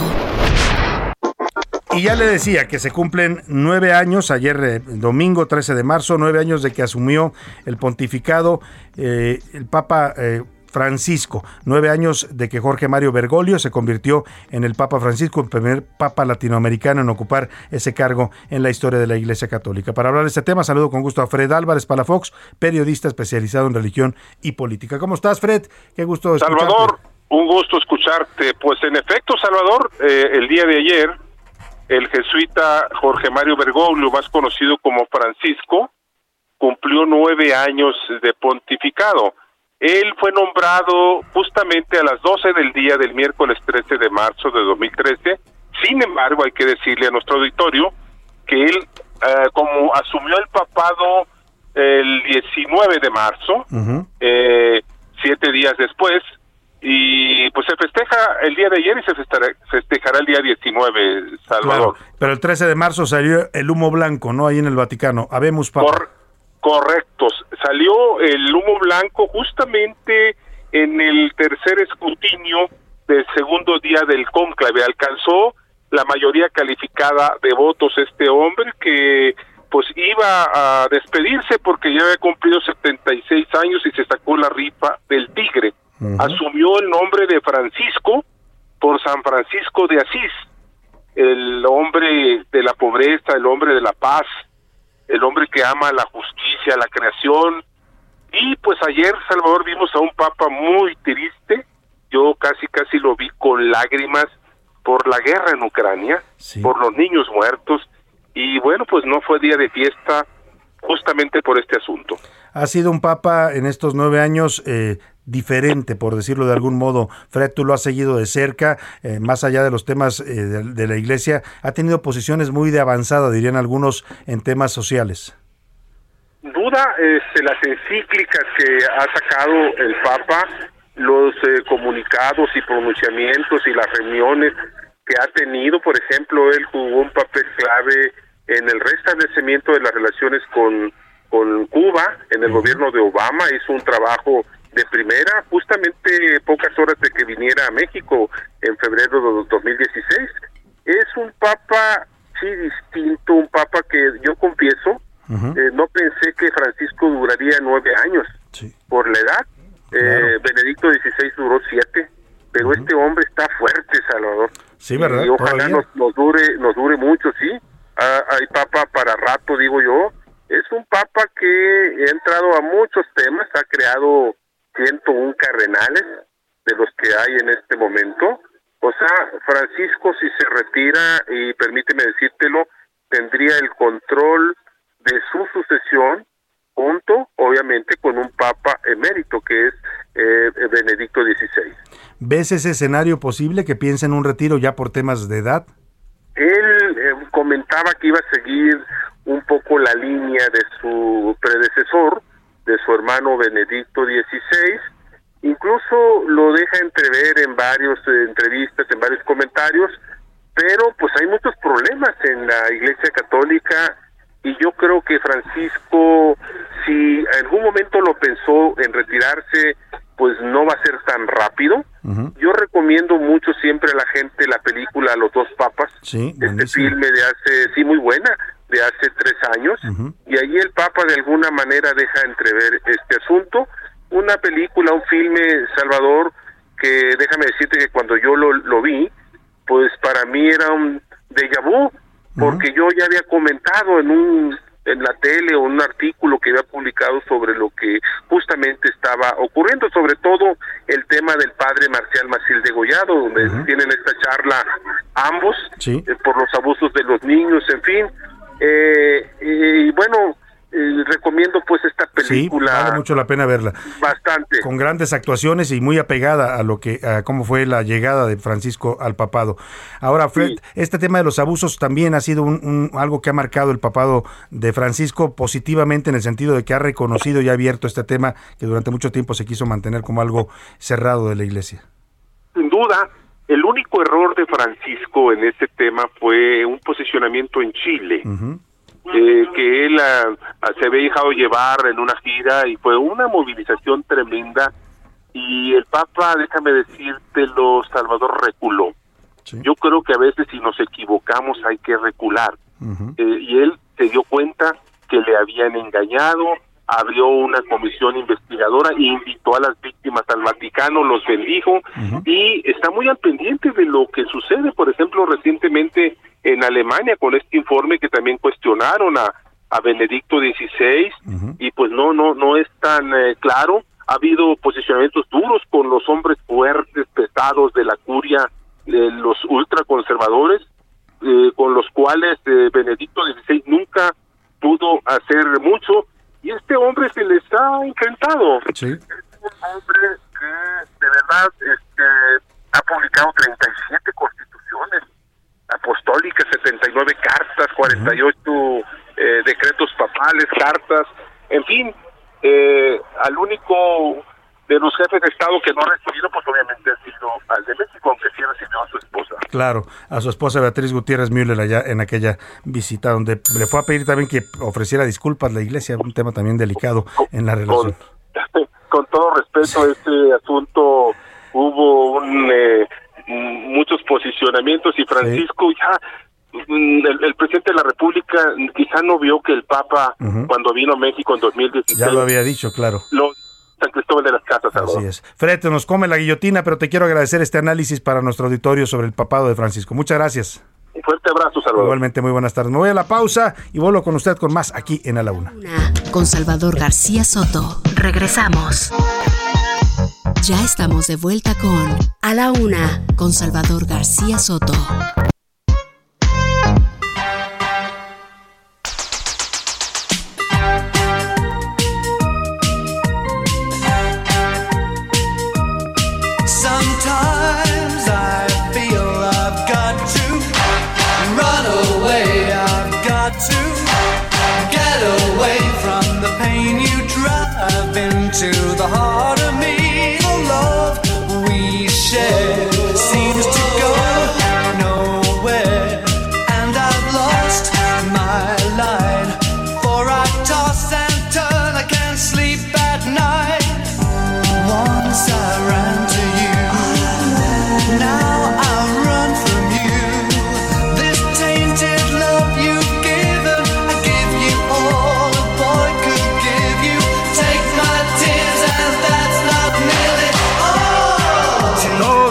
Tarde con 31 minutos. Estamos regresando con este ritmo ochentero también. Soft Cell se llama el grupo Tainted Love, un clásico sesentero que en 1981 le agregaron sintetizadores y lo convirtieron en todo un hit.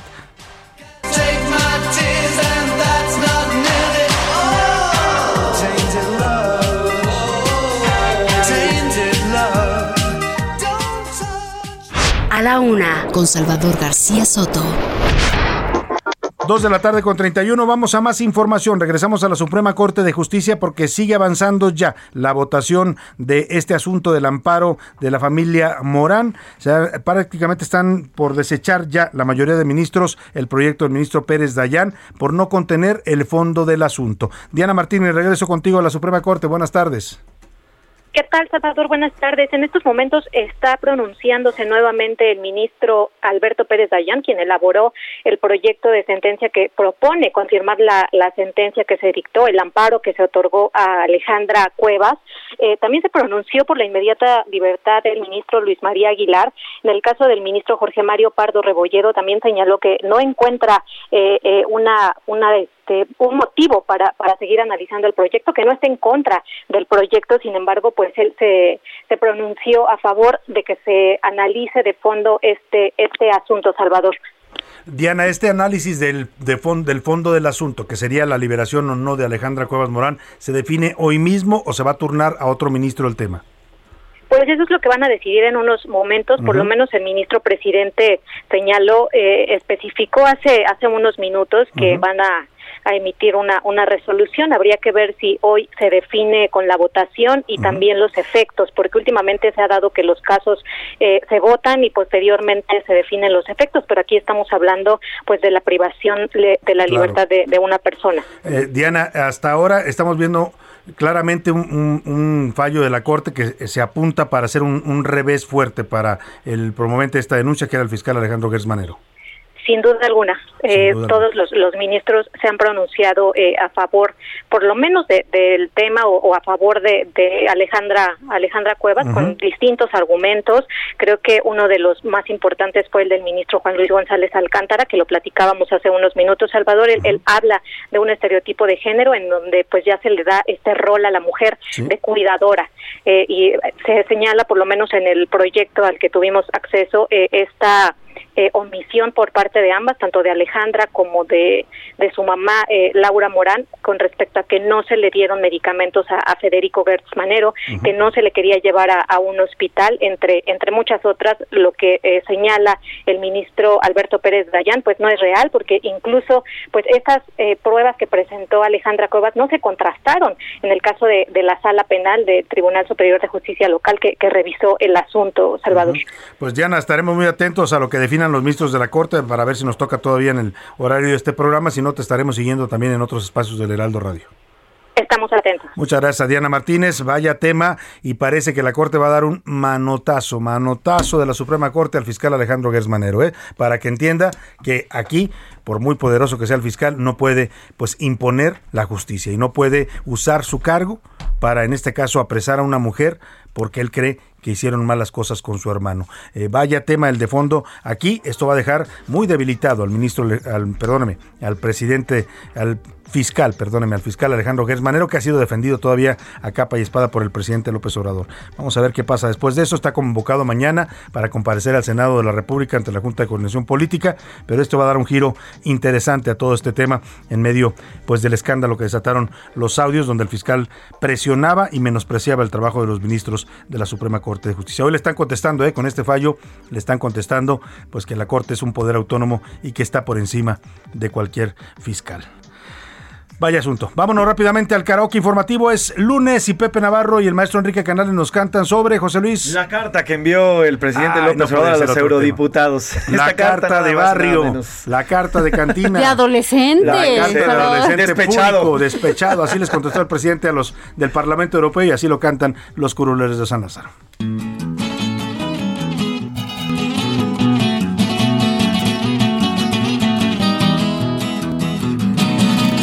Cuando recibas esta carta sin razón, Europa. Ya sabrán que por acá no quiero su opinión. Y si no es porra para la transformación, Europa que se guarden sus palabras, que no se crean tan salsas y que conste les advierto, me le bajan no les bajo, porque el barrio que les falta a mí me sobra. Si no se la saben, pues no improvisen. Y si no la conocen, pues se las presento al tiro, mis niños. ¿Pa' qué dijiste? Que aquí matan a la prensa y mi opinión ni me pediste. No te fijaste que aquí todos están conmigo y que somos rete felices. A ver si a esta sí le dan contestación. Europa. El penacho ni les digo, y si quieren darse un tiro, lo resuelven con Marcelo, porque yo no soy peleón. Qué buena canción. Un aplauso. ¡Qué para los aplauso! ¡Europa! Pues así, si les falta barrio, pues aquí se los decimos. ¿no? Total, el presidente se bajó al nivel. Pues vámonos, ya no puedo más. Vámonos rápidamente a otro tema importante. Acaban de suspender, por orden de un juez aquí en la Ciudad de México, a la alcaldesa de Cuauhtémoc, Sandra Cuevas. ¿Por qué? Porque está acusada de violentar los derechos de dos policías que la acusaron de abuso. Dice el juez que la señora Cuevas no va a poder ejercer su cargo. Yo no sé si el juez tenga facultades para eso, pero vamos a escuchar el reporte que nos da Jorge Almaquio al respecto en esta audiencia judicial. ¿Cómo estás, Jorge? Buenas tardes. ¿Qué tal, Salvador? ¿Cómo te va? Buenas tardes a los amigos del auditorio. Efectivamente, un juez de control en el reclusorio norte suspendió de manera temporal de sus funciones a la alcaldesa Sandra Cuevas. Esto durante la audiencia de imputación por los delitos de robo y abuso de autoridad cometidos contra policías auxiliares y bueno, pues aplicaron otras medidas cautelares en su contra. La misma Sandra Cuevas fue la que pues eh, confirmó estas medidas medidas cautelares en su contra. Escuchemos. Esto es un caso de persecución política. La jueza, sin tener todavía, gracias, la jueza todavía, sin tener mi declaración, sin tener una sola prueba fehaciente, hoy me ordena tres cosas. No puedo salir del país sin autorización, uno. Dos, tengo que venir a firmar cada bimestre hasta que se acabe el proceso y me suspende de mis actividades como alcaldesa hasta el día jueves, hasta el día jueves que se lleve a cabo la audiencia definitiva. Y bueno, Salvador, efectivamente será el jueves cuando está citada Sandra Cuevas y se va a definir si se le vincula a proceso por estos delitos que se le imputaron por parte de los elementos de la Secretaría de Seguridad Ciudadana. Salvador, el reporte que les Pues bastante fuerte el asunto, para, o sea, el fallo del juez bastante fuerte para tratarse de una autoridad electa eh, pues democráticamente por los ciudadanos. Vamos a estar muy pendientes del caso y de sus implicaciones. Eh, Jorge, te agradezco mucho tu reporte. Muy buenas tardes. Buenas tardes, hasta luego. Bueno, pues le suspenden, le suspenden ahí todo el tema de sus facultades. No puede ejercer como alcaldesa hasta el próximo jueves y además la dirán a ir a firmar al reclusorio. Yo creo que aquí también hay una mano, mano negra por ahí política, ¿no? De la, la jefatura de gobierno que traen a esta, traen pleito casado con la alcaldesa. Y la alcaldesa que andaba aventando billetes de 500 no le alcanzaron. A ver si para la próxima venta de a mil. Sandra Cuevas, ¿no? A ver si así puede liberar este tema judicial. Ahí estaremos reportándole. Vámonos a otro asunto importante. A la una, con Salvador García Soto. Oiga, y en el Heraldo de México, en nuestra ruta 2022, que es el seguimiento eh, que le da el Heraldo puntual a las elecciones que va a haber este año, seis gubernaturas en seis estados de la República, se publicamos hoy en el Heraldo de México, la puede usted leer en el, diario impreso y también en heraldo.com.mx, nuestra segunda encuesta sobre cómo va la carrera electoral en estos seis estados de la República que renuevan gobernador. Para hablar de esta encuesta, hago contacto con Alberto Pérez, él es socio director de opinión pública, marketing e imagen que realiza estas encuestas para el Heraldo de México. ¿Cómo estás, Alberto? Buenas tardes. Bien, Salvador, qué gusto saludarte. Buenas tardes, saludos a tu público. Igualmente, Alberto, vemos esta segunda encuesta que viene pues muy parecida a la segunda, reafirmando intenciones de voto en estos seis estados de la República.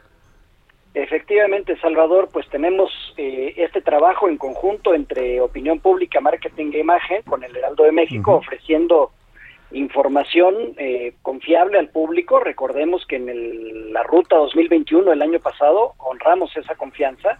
La experiencia de 15 elecciones estatales, en 13 los ganadores fueron los mismos que se informaron con ventaja días antes de las elecciones Así es. y, y dentro del margen de error las excepciones. Así que está respaldado la experiencia, el trabajo y eso se traduce en transparencia y certidumbre para el público del Heraldo de México. Sin duda. Hoy Eh, dicen, por ejemplo, Alberto, en tus encuestas, en las encuestas que publican con el Heraldo, que pues Morena está avanzando fuerte en cuatro estados y hay dos estados que todavía están, eh, pues en uno avanzando la oposición, la alianza opositora, y otro peleado. Efectivamente, parece tener una ventaja holgada el partido Morena en los estados de Oaxaca, Tamaulipas, Hidalgo y Quintana Roo. Holgada quiere decir de doble dígito, de Sí. más de 10%. Si quieres, comenzamos por donde está más amplia la ventaja en Oaxaca. El candidato de Morena, Salomón Jara, tiene 43.9% contra 20.7% de Alejandro Avilés. Eh, casi no hubo movimiento entre la, el mes pasado, el 14 de febrero y ahora, de manera que la ventaja sigue siendo de, de más de 23 puntos, es sólida. En el estado de Tamaulipas, Américo Villarreal de Morena tiene 44.8% contra 31.4% de César Verástegui, el candidato de la alianza opositora del PAN con el PRI y el PRD. Eh, Villarreal eh, creció eh, entre la, el mes pasado y este 4.9 puntos. Fíjate que había salido bastante más eh, reñida en la medición Sí, anterior. sí, se veía que iba a estar más peleada, ¿no? Pero se está abriendo. se abrió, efectivamente, ya parece que al, decan- al, al decantarse eh, la asociación del apellido, el nombre, la marca del candidato con la coalición de partidos, esto es el resultado. Sin embargo, eh, hace rato en tu programa estamos viendo con preocupación la situación de violencia en Nuevo Laredo, en Tamaulipas. Esas cuestiones pueden alterar fácilmente el estado de ánimo de la población. Claro. Son temas locales que afectan eh, el sentimiento del votante. Oye, otro estado interesante, ya lo comentabas, Hidalgo, porque, bueno, pues ahí el grupo que controla el PRI, Alejandro Moreno Cárdenas, el señor eh, Rubén Moreira, Carolina Villano, que es la candidata, pues eh, parecía que querían pelearla, pero se está, se está quedando atrás Carolina Villano. Carolina Villano es una de las cinco candidatas del poder femenino para las elecciones que vienen eh, próximamente. Eh, sin embargo, ella sí tiene una, una desventaja de 12.1 puntos porcentuales debajo del candidato Julio Menchaca de Morena. Carolina en esta alianza del PRI con el, el PAN y el PRD en el estado de Hidalgo eh, creció solamente cuatro décimas, fíjate, solo Ujú. 0.4 en a lo largo de un mes. Es importante destacar que, que no han empezado oficialmente las campañas. Claro, sí, Eh, estamos a, a un poco menos de un mes ya, ¿no?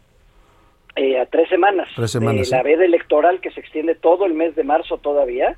Eh, legalmente las campañas, de acuerdo a la Constitución y, y- y las leyes, el pedido al voto a la ciudadanía solamente puede hacerse en abril y mayo. Eh, ya sabemos que en México, en, en nuestro querido México, eh, a veces no es tan exacto y puntual eso. Estamos viendo otro tipo de campañas que concurren, que polemizan, que polarizan Sí. Y, y pues cada alquimista eh, se tendrá que hacer responsable, Responsable. de los resultados. Claro, ahora vamos a los dos que puede ganar la oposición, que es Aguascalientes, que parece ya muy también abierta la ventaja a favor de la alianza opositora, y el caso de Durango, que la diferencia es un empate técnico prácticamente. Con gusto, si me permites nada más antes, para no dejar fuera Quintana Sí, Roo, a Quintana Roo, claro, sí. Lezama, eh, tiene una ventaja de 10 puntos eh, sobre Laura Fernández. Ahí es muy interesante porque eh, tras la eliminación o el cambio de candidato del precandidato anterior en Movimiento Ciudadano. Movimiento Ciudadano con, eh, eh, Con la anterior ¿no? postulación, exactamente, iba en, en segundo lugar y solo tenía una desventaja de 6.7% el mes pasado con respecto a la candidata Mara Lezama. Pero ahora eh, Movimiento Ciudadano bajó muchísimo y se repartieron los cerca de 15 puntos. Eh, sobre todo los ganó Laura Fernández, la candidata de la coalición PAN-PRI-PRD, eh, contra Mara Lezama, que solamente consiguió cinco puntos de estos que se repartieron por este cambio. Eh, y además eh, casi un tercio del electorado, o sea, de los indecisos, que así medimos, ya se decidió eh, sin haber campaña. Entonces se puso interesante, esa elección estaba reñida y creo sigue siendo reñida, es engañoso que ese 10% de ventaja ahí, falta aún eh, que ver en esa elección, porque también no olvidemos las campañas, ahí también está afectado el tema de, de la inseguridad, del turismo. ¿Me escuchas? Salvador.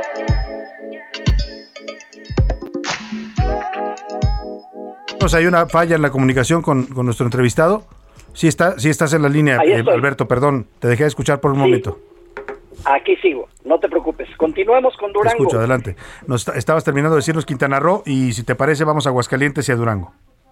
De acuerdo, en Aguascalientes la ventaja es de doble dígito, pero a favor del PAN, de la candidata Tere Jiménez, de la coalición del PAN con el PRI, y lleva una ventaja de 14.1 puntos sobre Nora Rubalcaba de Morena. Entonces, ahí, sin embargo, es interesante. Fíjate que Tere Jiménez, con todo y esa sólida ventaja, en este mes perdió 4.4 puntos. Algo no está funcionando en esa campaña sin moverse siquiera. Entonces, además, como junto con Oaxaca es el estado donde... Eh, Más ventaja pues, tiene, ¿no? Aparentemente. Sí, pero algo no está funcionando ahí. Y terminamos, si te parece bien, donde está muy reñido, con Durango. En Durango hay un empate técnico. Eh, la ventaja que tenía de 3.2% el mes pasado Marina Vitela sobre Esteban Villegas se redujo ya solamente a 2.2%. eh, quiere decir que Villegas sin campaña eh, creció 1% y pues está apretando mucho. Estamos dentro del margen de error podría resultar cualquier cosa de, esa elección por ahora. Pues interesantísimo, de verdad, las encuestas de, que están haciendo el Heraldo de México junto con mm, Opinión Pública, Marketing e Imagen. Alberto Pérez, socio director de esta empresa, te agradezco mucho que nos des este punto de vista. Estamos en vísperas ya, como decías tú, del arranque de las campañas y estaremos viendo la próxima medición el mes siguiente de El Heraldo de México y Opinión Pública y Marketing e Imagen. ¿Te parece? Con mucho gusto. Un abrazo. Saludos a tu auditorio. gracias, Alberto. Muchas gracias. Ahí están los, las encuestas. Puede usted verlas también en heraldo.com.mx. Vámonos a otros temas importantes.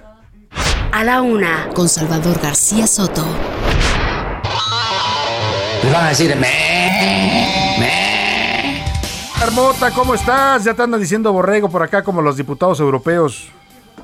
Pero solamente del Tec Monterrey, mi querido Salvador García Soto, te manda un gran. Oye, Borrego, pero. hoy un gran día para ganar. Se contesta, Borrego, pero no de tu barbacoa.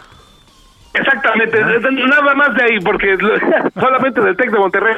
Muchas Rápidamente, un fin de semana muy interesante. Se jugaron dos clásicos, tanto en la Liga Femenil como en la Liga Varonil. Ya lo platicabas al inicio del programa. El varonil, pues sí, la verdad, un juego, ya se la saben, más aburrido que bailar entre hermanos, 0 a 0 en el caso de eh, Chivas contra América, pero además también en la semana, este fin de semana, se enfrentaron Pumas contra Cruz Azul, Cruz Azul ganó 2 a 1 a los Pumas con un golazo de Juan Escobar, miren, la verdad, la mera neta, así hasta da gusto perder, un golazo con una media tijera espectacular en el área y terminan perdiendo los Pumas, bueno, obviamente no les gustó tanto, pero bueno, al final del día fue un buen partido. Del lado de... Eh, la Liga Femenil, el equipo de Chivas ganó 2 a 1 al América con un doblete de Alicia Liga Cervantes, que ahora ya es la máxima goleadora en clásicos femeniles. América contra Chivas con 24 tantos. Escuchamos rápidamente las palabras de la goleadora, Alicia Liga Cervantes. Me imaginaba otro tipo de partido, ¿por qué? Por la complicación de mi lesión. Entonces fue una semana dura, unas semanas que estuve ahí en recuperación y ahora se me da esto y estoy feliz noche imagino que va a ser muy especial porque con tu doblete te conviertes en la jugadora con más anotaciones en un clásico nacional. ¿Cómo te sientes con este nuevo logro en tu carrera? Estoy feliz, nunca veo las estadísticas, ahorita que me lo mencionas, entonces yo siempre quiero anotar para mi equipo y obviamente si se me siguen dando los resultados y las estadísticas estoy feliz. Ahí están, ahí están las palabras de Licha Cervantes, 24 goles en los clásicos, bien lo que pasó con la jugadora. Rápidamente, mi querido Salva, porque es un tema bien interesante que hay que platicar. El fin de semana, Cristiano Ronaldo anotó un triplete con el Manchester United.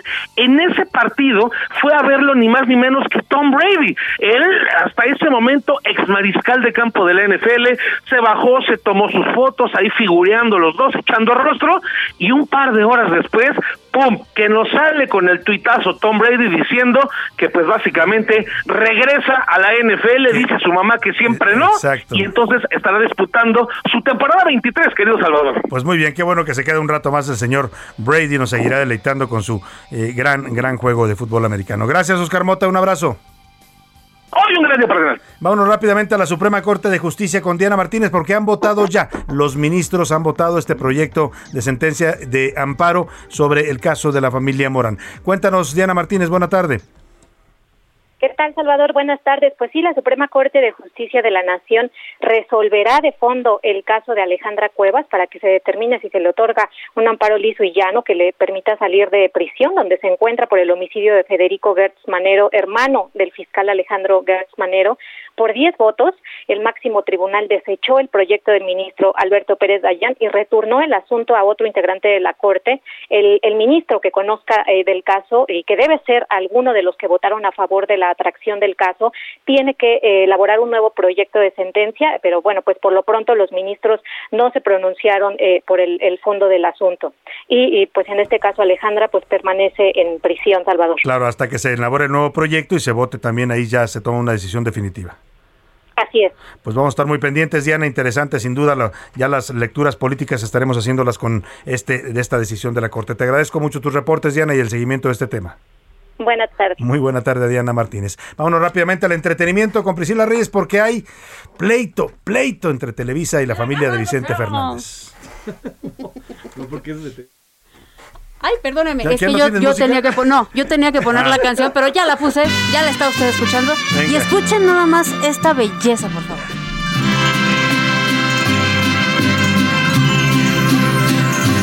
El final se acerca ya